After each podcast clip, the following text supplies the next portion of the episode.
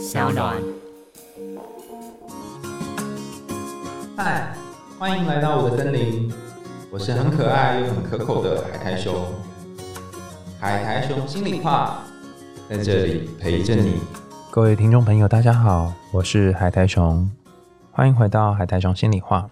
我们今天要进行的是海苔熊信箱。那今天的内容呢，由于是卖火柴的小女孩的延续。我想要先把上一次曹老师帮我们念的这个卖火柴的小女孩的里面的分析再多谈一点，那我们再进入今天的信箱。那由于上一次曹老师来的时候，他讲了很多精彩故事，我实在是不忍打断他哈，所以就让他多分享一下他对这个故事的联想。那同样的，我们在进行童话分析的时候也是如此，就是应该是以当事人他记得最清楚的童话故事，还有他联想的东西为主。那再来才是旁边的人协助他针对这个童话进行诠释，所以在曹老师的回应当中，你可以看到他对于一些负面的或者是黑暗的东西，觉得不应该要停留这么久。那这是跟他人生可能切身相关的一些概念。那当然，呃，他也提到很多他过往的一些。难过的事情，或者是让他觉得动容的事情，包含在原住民部落听到的这个小孩被卖掉的故事，还有就是小朋友打电话给妈妈，但实际上是打给那个下面音响哈这个故事。那不论是这两个故事的哪一个，都好像勾起了一点点悲伤或忧郁的感觉。但我自己觉得，除了这个角度之外，还有另外一个角度是，其实卖火柴的小女孩这个故事，它。某种程度上面也是带着我们从阴影里面去看到光明，从黑暗地方找到希望。那为什么会特别这么说呢？其实不是空穴来风的，怎么办？现在讲话都有那个曹老师的那个卷舌感。空穴来风的意思是说，它一定有一些特别的基础，然后让我觉得说它是引领我们走向光明的。那先前有谈过。安徒生的故事，它跟格林不太一样，是它的结尾不一定都是幸福快乐的日子。不论是美人鱼公主，或者是这个卖火柴小女孩，都一样哈，那个结尾都没有太好哈。但看似悲剧的结尾，其实往往是嗯酝酿出一个让人家更深思，或者是更有希望的未来。那卖火柴小女孩的死亡，其实也是另外一种重生。我们今天就会先跟大家大概仔细介绍一下，在这个卖火柴小女孩的故事里面的阶段，那也跟大家分享一个跟这个故事有关的信箱。那我就先说明，就是我从这个故事里面看到几个有趣的部分。好，第一个是大家看这个故事里面有一个下着大雪的晚上，所以它并不是一个一般的夜晚，是一个很寒冷的夜晚。那在这个大雪的晚上呢，卖火柴的小女孩她选择到这个市中心里面去兜售火柴，然后我们说有没有人要买火柴呀？但是都没有人要看小女孩一眼。那在这个故事的开头，就用一个大雪纷飞，然后又很寒冷的开头来去说明，其实她在一个非常困窘的，而且是内心很寒冷的地方，所以这里有一些孤单或者是寂寞的味道。那后面又提到说，小女孩有一个。如果没有卖完火柴回家，就会被骂的这个爸爸，所以爸爸可能也是一种严厉的，然后会指责的，可能会用比较管教的方式来面对女儿的一个父亲，所以可以想象他家是很没有温暖的。所以一开始这个大雪纷飞，某种程度上面虽然是象征着天气，但也象征着这个小女孩她没有受到爱的滋养，在爸爸的嗯家里面其实是很寂寞的、很寒冷的。那同样，我们会发现一件事，就是这个故事一样缺了一个角色，就是缺了小女孩的母亲，所以它是一个缺乏阴性角色，就缺乏女性的故事。那在缺乏女性的故事当中，就很就可能会少少掉某种照顾的滋养的陪伴的部分。但也没办法，所以可能这个卖火柴的小女孩就得孤独的用她坚强的，我们称作 animus。就是阳性的部分来支撑着自己出来卖火柴，他卖的东西不是别的，为什么是火柴呢？大家可以想象看火柴的形状，是不是有一种跟某一些身身体上的部位有一些相像？那我们就很明显知道说，它使用的是一个阳性的特质，就是说一种从一种角度上来分析啦，或许他是在象征着他因为没有母亲，所以他必须自立自强，必须把身上那个呃坚强的、勇敢的、呃坚毅不挠的部分发挥出来。但是把这个火柴烧掉又是什么意思呢？就是他好想某种程度上把这个坚强的部分的自己、勇敢的自己、脆弱的自己烧掉，然后换得一些东西，换得温暖的，然后可以被照顾的。像火光一样的，呃，有烤鸡的，有滋养的食物，有像老太太、奶奶一样的慈祥和蔼的部分在他身上，所以把一些阳性的特征烧掉，然后换得一些阴性的特征，我觉得是这个故事一个很深很深的隐喻。他透过这个特征的交换，卖火柴的小女孩终于能够逃离那个很。折磨她的父亲，然后来到了奶奶，也就是大地之母的国度，来到奶奶的这个天堂。那我们可以看到故事里面有几个不同的阶段哈，他其实从头到尾呢，总共画了四次的火柴。那之前呃，如果大家有兴趣，可以去听听之前节目的某一些集哈，某几集有谈到说，童话故事里面常常提到三这个数字，三只小猪或是。白雪公主也是受到三种不同的伤害嘛，最后一次才是吃苹果。那这个三的数字是童话里面常见的数字，不过在一些书籍里面也谈到说，其实童话故事重点并不是三这个数字，因为三其实是一个改变的起点。那真正要改变本身，其实要在第四件事情出现的时候才会有所改变。比方说，以三只小猪来说。第一只小猪呃的房子被吹倒，第二只小猪入房子被推倒，第三只小猪哎推不倒。那后来第四个这个变是什么呢？就是野狼要爬那个烟囱嘛。那白雪公主也是一样啊，前三次巫婆都没有害死她，那最后一次呃果然把白雪公主给害死了。但是后面还有出现第四个步骤，这个变的阶段是王子来到玻璃棺木前面，就是救这个公主，所以这是四的部分。同样的卖火柴的小女孩，她也有四个不同的步骤。第一个步骤是他第一次画的火柴，给他温暖的光芒。在原版的故事里面，他想象的是一个非常温暖的火炉。呃，火炉我们可以想象成是这个马斯洛需求三角形里面最下面这个生理上面的需求。所以他先从外在的寒冷，先获得了物理上面的温暖。那接下来下一步出现的是食物的温暖，就是他第二个画的火柴出现好多好多的食物，然后让他觉得可以填饱肚子。那这是第二个温暖。那这个是在身体上面的另外一种层次的温暖，除了能够填饱自己的肌肤之外，也能填饱自己的肚子。第三个是出现是圣诞树，那圣诞树就开始提升到比较心灵的层次了。什么时候会出现圣诞树呢？在圣诞节的时候。然后大家团聚的时候，那这里的团聚是大家，也就是好多小朋友或好多好多跟他同年龄的人可以聚在一起的这个欢乐的时间点。所以这里还是属于一个整体性的关怀。那最后一个步骤是他想到他的奶奶，第四支火柴画完之后想到他的奶奶，可见得卖火柴的小女孩她其实多么希望。能够有一天回到奶奶身边，或许奶奶还在的时候，奶奶会给她她想要的那种温暖。但是等到只剩下爸爸的时候，爸爸却没有办法给她这种温暖。于是，这个卖火柴的小女孩在画完全部的火柴之后，就进入到奶奶的世界，然后来到了天堂。这一整个故事都是以燃烧当做故事的核心。那燃烧这个。词或这个意象，它到底象征着什么意义呢？我想了很久哈，然后最后就想，哎，或许某某一个 term 很适合来当做这个卖火柴小女孩这个燃烧故事的寓意。我觉得可以用这个 term 叫做炼金术啊。如果大家有看霍尔的移动城堡的话，就会知道说，哎，霍尔的移动城堡里面也有一坨火，这坨火叫做。卡西法就是一个很可爱的小火苗，它是整个霍尔的移动城堡里面的那个燃烧的核心啊，有它，然后城堡才有活力。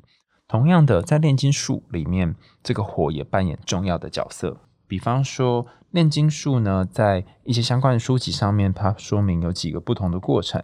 第一个叫做溶解，第二个叫凝结，第三个叫净化，第四个叫煅烧，第五个是腐蚀，第六个是败坏。最后是结合。那这个听起来很复杂的阶段呢，实际上也是一个人在产生变化的阶段。你可能先要经过把内在的一些部分溶解，不同的自己做一些溶解。那这时候你可能会觉得很混乱，混乱之后你可能会先有一次的凝结。这次的凝结，或许你会发现一些些自己特殊的部分，或者是一些自己没有看到的部分。那再来呢，你就会觉得，哎呀，我好像好了。经过某种进化，我的症状好像好了，我遇到的难题好像解决了，但这只是假象而已。因为接下来你就会遇到更大的困难，这个困难就是所谓的断烧。你可能会过得很痛苦，因为发现你之前学过的东西好像都不算什么，也好像没有办法派上用场，这是很正常的。因为总是要经过一次的断烧之后，你才能够带来后续的改变。但蛮多人会在这时候觉得自己好像坏了，好像臭掉了，好像烂掉了。为什么呢？因为会见到所谓的腐蚀的阶段，以及败坏的阶段。你感觉自己好像一点一点的被侵蚀，然后一点一点的失去了原先的样子。但当你做了最坏、最谷底的打算之后呢，反而会迎来最后一个阶段，叫做结合。你会形成一个新的自己，变成一个不一样的部分。在这七个步骤当中呢。一个人会经过呃分开，然后重新再合体的过程，而且可能会有两次的掉到谷底的这种感觉。哈，第一次是在最开始的融化的时候、溶解的时候，那第二次是在那个腐蚀败坏的时候。然而，在卖火柴的小女孩里面呢，她目前进到的阶段看似是到这个断烧的阶段哈，她用这种燃烧的方式呢。来烧自己的剩余的希望，或者是缔造自己剩余的希望。那虽然她没有经历过前面的这几个阶段，或者是她在以前就是卖火柴的故事以前有经过了前面很悲惨的阶段哈，但是看起来她来到是第二个阶段的这个断烧，然后呃有腐蚀败坏结合的阶段。那你就说，哎，哪来的腐蚀败坏呢？大家有发现吗？就是故事里面其实有谈到火柴烧完的部分，其实就是火柴被火给腐蚀了，然后整个火柴烧完之后，它就败坏了，因为不能够使用了。所以一支一支的火柴燃烧、败坏、腐蚀，燃烧、败坏、腐蚀，最后卖火柴的小女孩做了一件重要的事，她把所有的火柴都放在一起，然后做一个整体性的燃烧。那这就是某种程度的结合，他把所有的火柴做某一个层次的组合。他们虽然败坏了，然后虽然腐蚀了，可是因为这所有的火柴，它剩下的火柴全部被燃烧之后，这个小女孩反而有机会可以进入另外一个重生的阶段，也就是遇到她的奶奶。那这个故事，它虽然听起来有一点负面悲伤，但它某种程度上面带来一种启示。我感觉我的启示是跟曹老师有点不一样。曹老师的启示比较是我们可能可以有很多的晴天，但是雨天就可以当做点缀。那我的启示是另外一个面向，就是说，当你的雨天变成人生的主旋律的时候，当你有很多的黑暗、很多的寒冷，那用再多的火柴也无法驱赶的时候，当你跟你的父亲之间有一些相处的问题跟困难，然后父亲。对待你的方式让你觉得很严厉，甚至你不敢回家，你只好逃离你的家庭的时候，那么或许其中一个方法是把你剩下的东西全部组合起来，做一个梭哈的动作。这个梭哈可能会带领你到人生的某种谷底，可是这个谷底也可能会像以前我们谈的很多童话故事一样，会换来一个新生。或者还有另外一种方法是，呃，你不一定要把你人生梭哈，但是你可以尝试找找看。如果你跟你的父亲关系不好，那有没有可能跟你的妈妈或者是祖母去建立连结呢？就像卖火柴的小女孩去找她的祖母一样，或者是谁跟你相处的时候，你能够从他的身上来获得一种温暖照顾的感觉呢？如果有的话，或许你可以跟他相处在一起。透过这个慢慢慢慢的让身体温暖起来，你可以活在一个不一样的国度，而不是只有你父亲的淫威哈所掌控之下的国度。好，那这是卖火柴的小女孩的故事啊，就有点补完上一次我们本来要谈的分析的内容。但是上次上一集就是曹老师分享内容也非常的有趣哈，尤其是跟他生命经验相当相关，所以我非常建议，如果是听到这一集没有听上一集的朋友，可以去听上一集曹老师有关于卖火柴的小女孩的分享。那我们就要进入到今天信箱的部分。那今天信箱呢，我稍微就是调整了一下哈，找了一个。跟家人有关的故事。那它也跟卖火柴的小女孩有一点关联，因为我觉得它同样是在谈一个孩子跟父亲的关系。好，那我就来念一下这个故事哦。由于我这是受到了呃鲁代老师的这个影响哈，所以我试着看能不能用比较字正腔圆的方式来讲这个故事。好，那大家可以呃轻轻闭上眼睛来听听这个听众哈，叫做面包他写来的他的人生故事。我妈是我爸的第三者，他们在同一个地方工作。我妈不小心怀了他的孩子，也就是我，然后生了下来。小时候我觉得我的家庭还算幸福，虽然爸爸常常不在，但是他一有空还是会来我家看我，或者是带我们出去玩。而小时候的我也很爱黏着他。话虽如此，小时候在学校里。小朋友问起我爸的名字，我却回答不出来，因为我爸他从来没有跟我讲过他的名字。还记得有一次我回家问我妈这个问题，我妈只是玩笑话胡诌了一个听起来就像是假的名字就带过了。后来我知道我爸的名字是因为从相关的文件后面看到他的名字，但后来我才知道那并不是他真正的名字。国小时某一年的暑假，我妈带了两个小朋友来我们家住。男生比我大两岁，女生跟我同年纪。平常早上我妈去上班时，家里就剩下我们三个。一开始他们都会欺负我，但后来有一天我们在看照片的时候，发现了一个秘密，也就是我们的爸爸是同一个人。那个时候，姐姐还打电话给她妈妈说这件事情。我也跟他讲几句话。那时候妈妈跟我说：“既然你们都知道了，那就要相亲相爱。”那个姐姐打给的是她的妈妈，那我听到的电话那头是她的妈妈跟这个姐姐说的话，所以我们似乎是同样一个爸爸，但是不同的妈妈。我们三个也就一起保守这个小秘密。虽然随着时间的增长，我们并没有密集的联络，但偶尔还是会问候一下彼此的状况。拉回我爸这边，青春期的我开始很讨厌我爸，觉得我爸很废，平常对我跟我妈妈默默不闻。再加上我妈在我面前哭过好多次，还说我爸只爱我不爱他。我爸爸一来我家就是坐在客厅抽烟看电视，然后让我妈服侍他。有天放学，我妈开车来载我，在等红灯的时候，她突然跟我说。我们不要跟爸爸继续联络，好不好？那时国中的我觉得很烦，为什么要拿这件事情问我？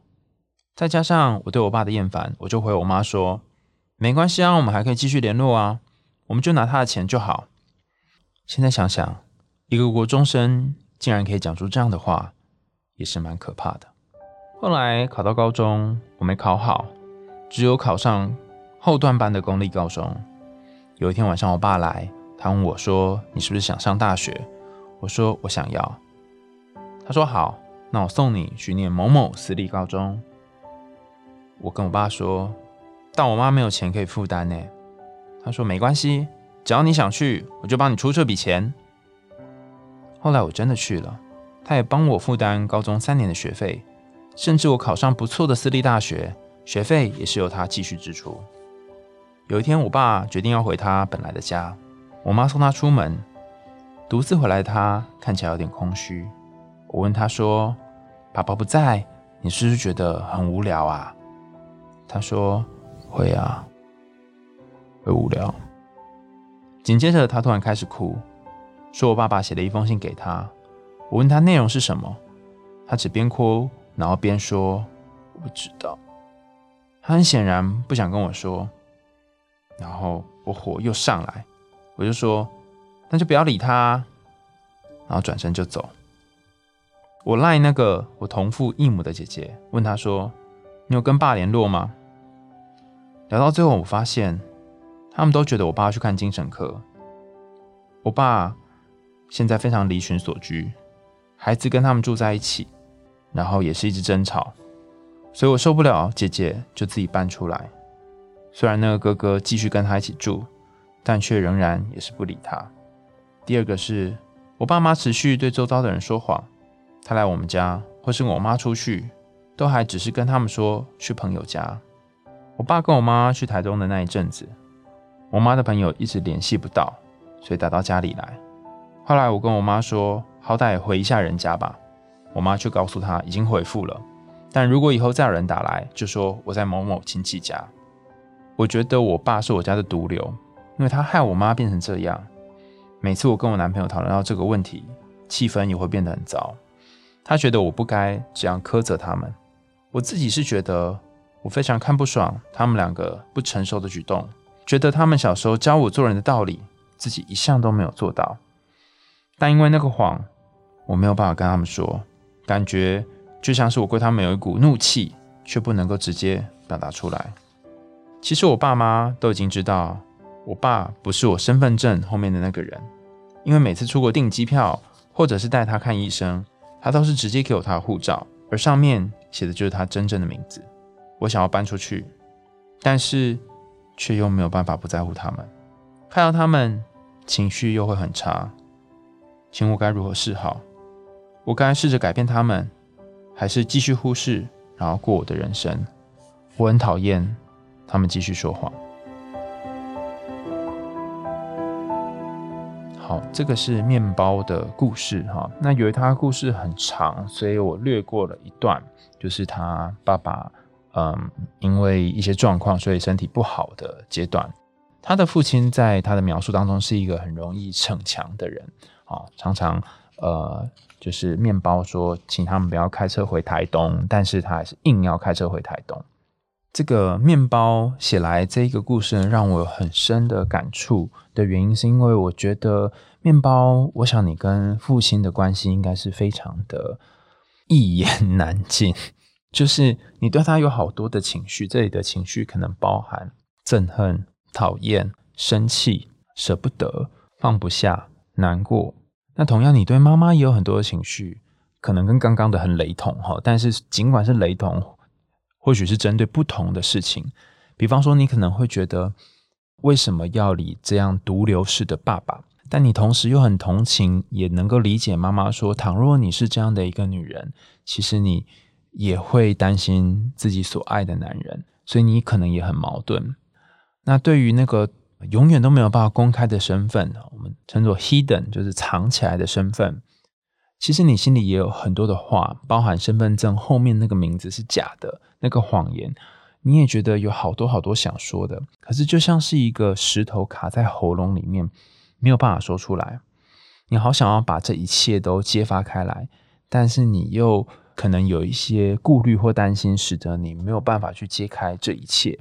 我没有办法跟你说你要去跟他们摊牌比较好，还是维持现状比较好。不过可以确定的是，过往你跟他们沟通，好像不一定会按照你自己想要去的方向。所以有些时候或许不是用说的，而是用一些特别的方式来表达。比方说，我有一些朋友，他们跟家人的关系，呃，也一直有一个困窘的感觉。那是什么情况下才变好的呢？是等到自己的爸爸住院，或是自己妈妈住院，然后有一天在病榻上面，爸爸突然说。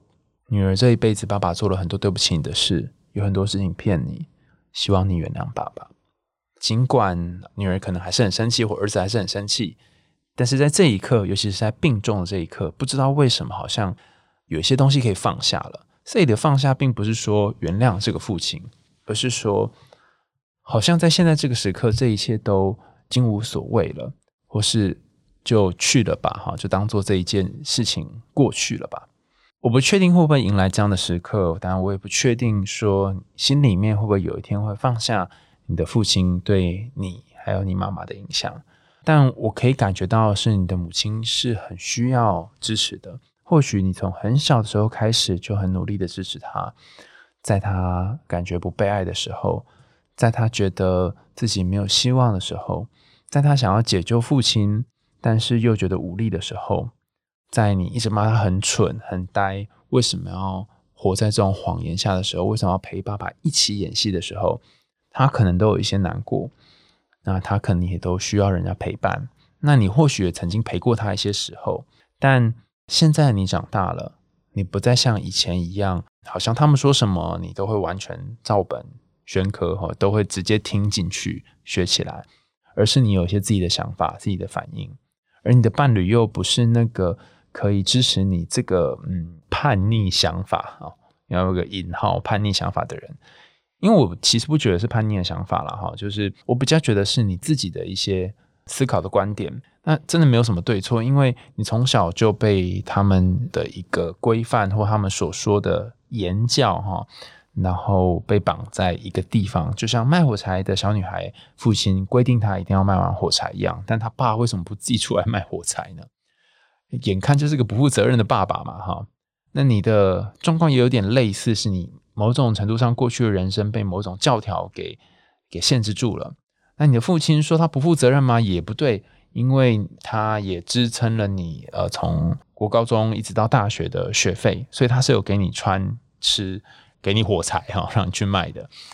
但他并没有用他的全部来爱你，或者是说他有，但是你感觉到更多的是对他的不理解跟有一点憎恨的感觉。他曾经是这么的在乎你，或他现在也依然在乎你，但是你总觉得心里面跟父亲之间有一个结没有办法解开。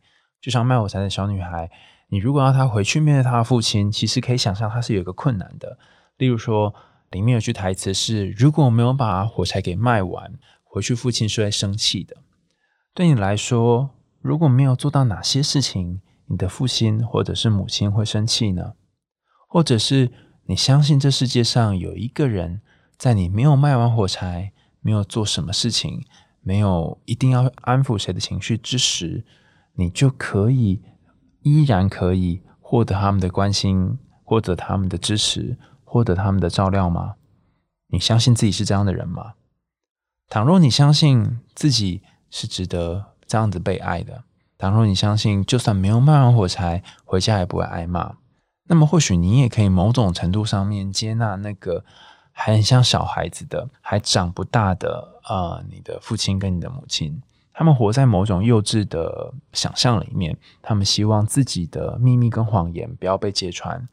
或许有他们考量，或许是有他们的某种幼稚的成分，但你也可以选择当一个成熟的大人，对于这些幼稚一笑置之。你或许可以选择，呃，把这些全部都摊开来，血淋淋的，让全部的人都知道。但这样做会不会变得也跟他们一样的幼稚呢？我不确定，因为其实根本就没有什么哪一种做法一定会导致一个最好的结果。可是我知道的是，你现在欠缺的似乎是一个让你内心可以平静的东西。这里的平静可能是你男朋友让你感觉到平静，可能是你其他的朋友可以让你感觉到平静。你可能需要在这个寒风当中找一个可以让你躲起来的 shelter 庇护所，比如说是房子里面，或者是某一间面包店，或是一个小小的旅馆，让你进去休息一下。等到你休息够了，等到你觉得你内在能量足够了，你的自我够完整了，那或许你再出来，出来到呃现实的环境，再试着尝试看看要不要去解开你和父母亲之间的结。我经常说。要能够化解原生家庭的悲伤或痛苦，以及上一代所带给你的重量，第一步要做的事情，其实是你可以尝试让自己内在的能量，包含呃自己的力气，可以长出来一些。